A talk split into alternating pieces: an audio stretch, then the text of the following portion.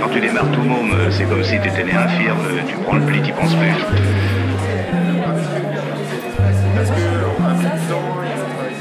Ça ne fait pas l'ombre d'un pli. Monsieur le Tartas Oui, J'ai un plus urgent pour vous. Bonjour à toutes, bonjour à tous.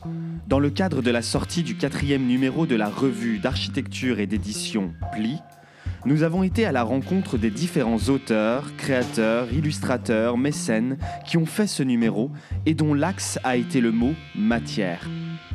Aujourd'hui, entretien croisé d'Elisa Bertron et Camille Debré qui ont rédigé et illustré l'article La maison qui t'empoigne, la matière personnifiée, quand espace et architecture volent la vedette aux héros de chair et d'os.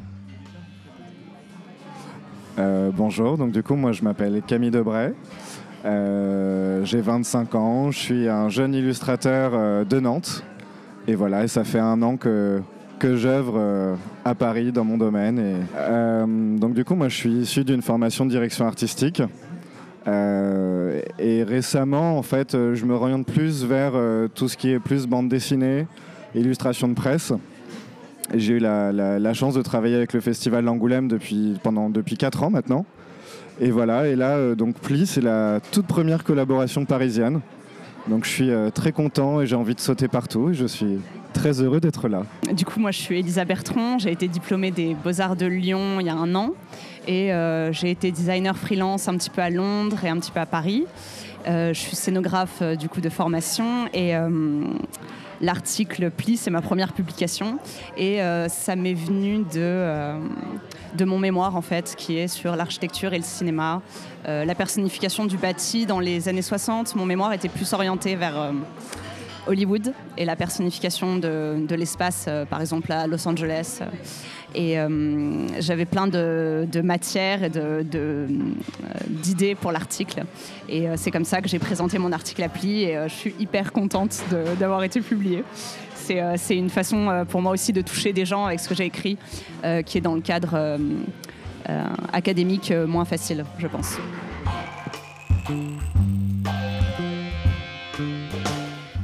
Euh, L'idée principale de l'article, c'est que les auteurs et les réalisateurs particulièrement, euh, mais aussi avant eux, euh, les, auteurs comme Zola par exemple, ont utilisé la personnification de l'architecture pour faire passer des messages politiques.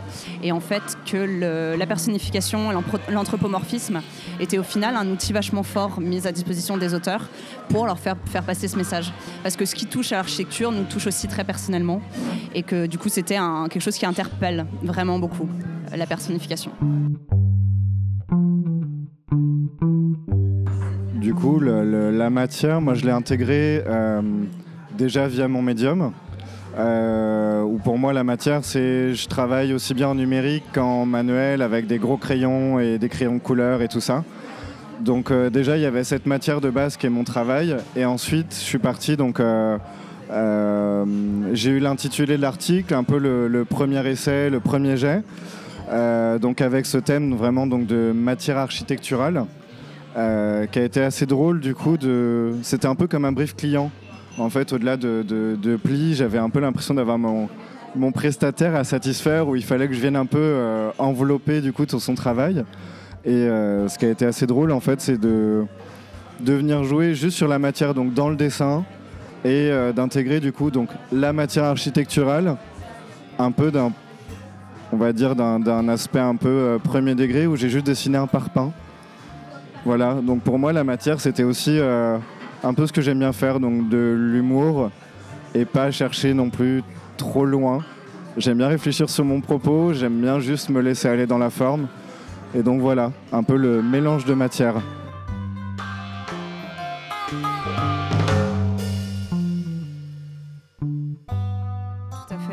Euh, surtout en France, euh, dans les années 60, tu as une exaltation architecturale, un, style moderne, une, euh, une replanification urbaine. Et les cinéastes, Tati et Godard aussi, sont les observateurs un peu privilégiés de ce changement. Et il y a vraiment eu la volonté de s'emparer du cinéma et de la personnification de l'architecture comme d'un moyen pour dénoncer des dérives de ce, de ce changement qui était pour Tati et pour Godard encore plus, parce que Godard filme dans son film Deux ou trois choses que chez d'elle, l'ensemble des, des 4000 à la Courneuve.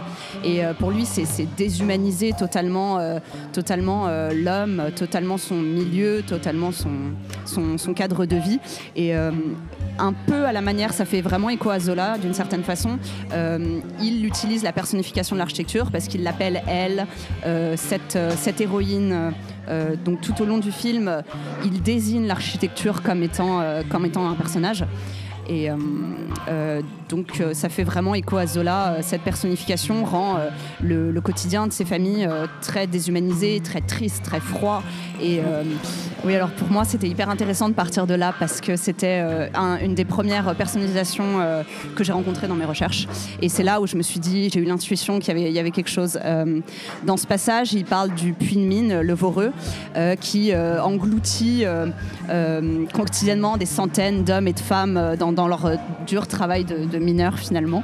Et la métaphore est filée tout au long de, de, son récit avec des mots hyper imagés et hyper faciles à se figurer c'est euh, gueule gluten, affamé, il dévorait, et tout ça, ça donne euh, l'aspect d'un, homme un peu monstrueux, euh, un ogre qui aurait envie de, tout avaler, et ça donne un espace très, très inquiétant et très choquant finalement, parce qu'il est personnifié. Et à travers cette métaphore, il, dénonce bien sûr les, conditions de travail hyper dures de de ces mineurs. Et euh, grâce à ce procédé, euh, ça, saute aux yeux et ça paraît monstrueux. Euh, donc on est, on est plein d'empathie pour ces gens.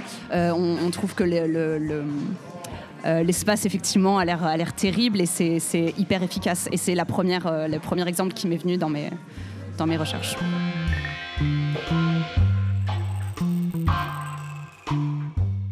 Page 258, un élément très intéressant, le parpaing. On parlait du parpaing, parlons du parpaing un peu plus.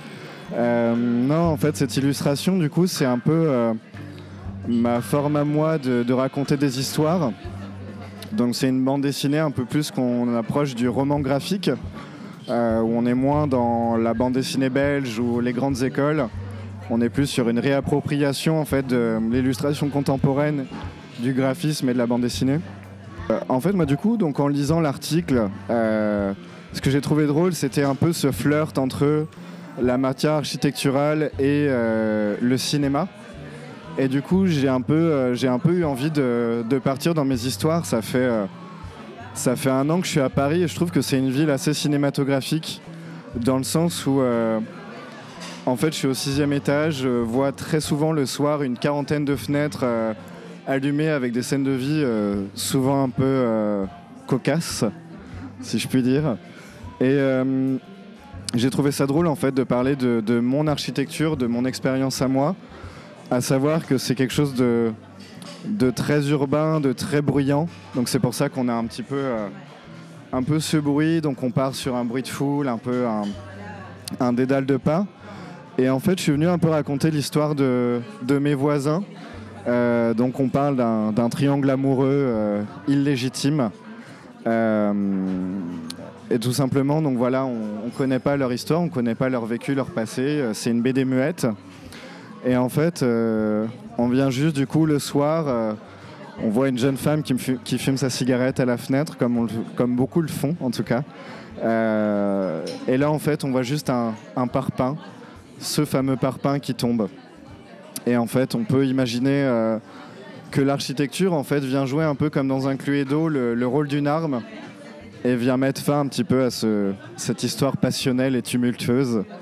Euh, après, tout le monde interprète un peu comme il veut. Il peut y avoir aussi un côté euh, autocollant d'un album Panini où on est venu remplir la page histoire amoureuse parisienne, comme voilà cette histoire de d'un couple, de deux hommes, une femme, on ne sait pas qui aime qui, mais en tout cas on sait que quelqu'un va connaître en tout cas un, destin un peu tragique.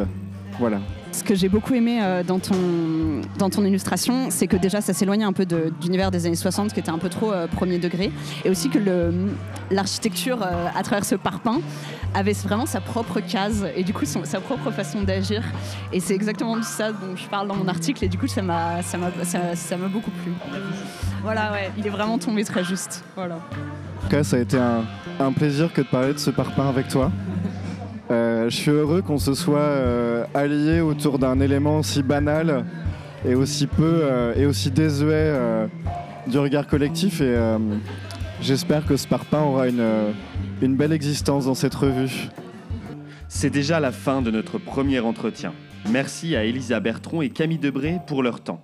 Quant à nous, nous nous retrouverons la semaine prochaine pour un nouvel entretien. D'ici là, vous pouvez vous procurer la revue Pli sur son site plirevue.com. Merci à tous et à très vite.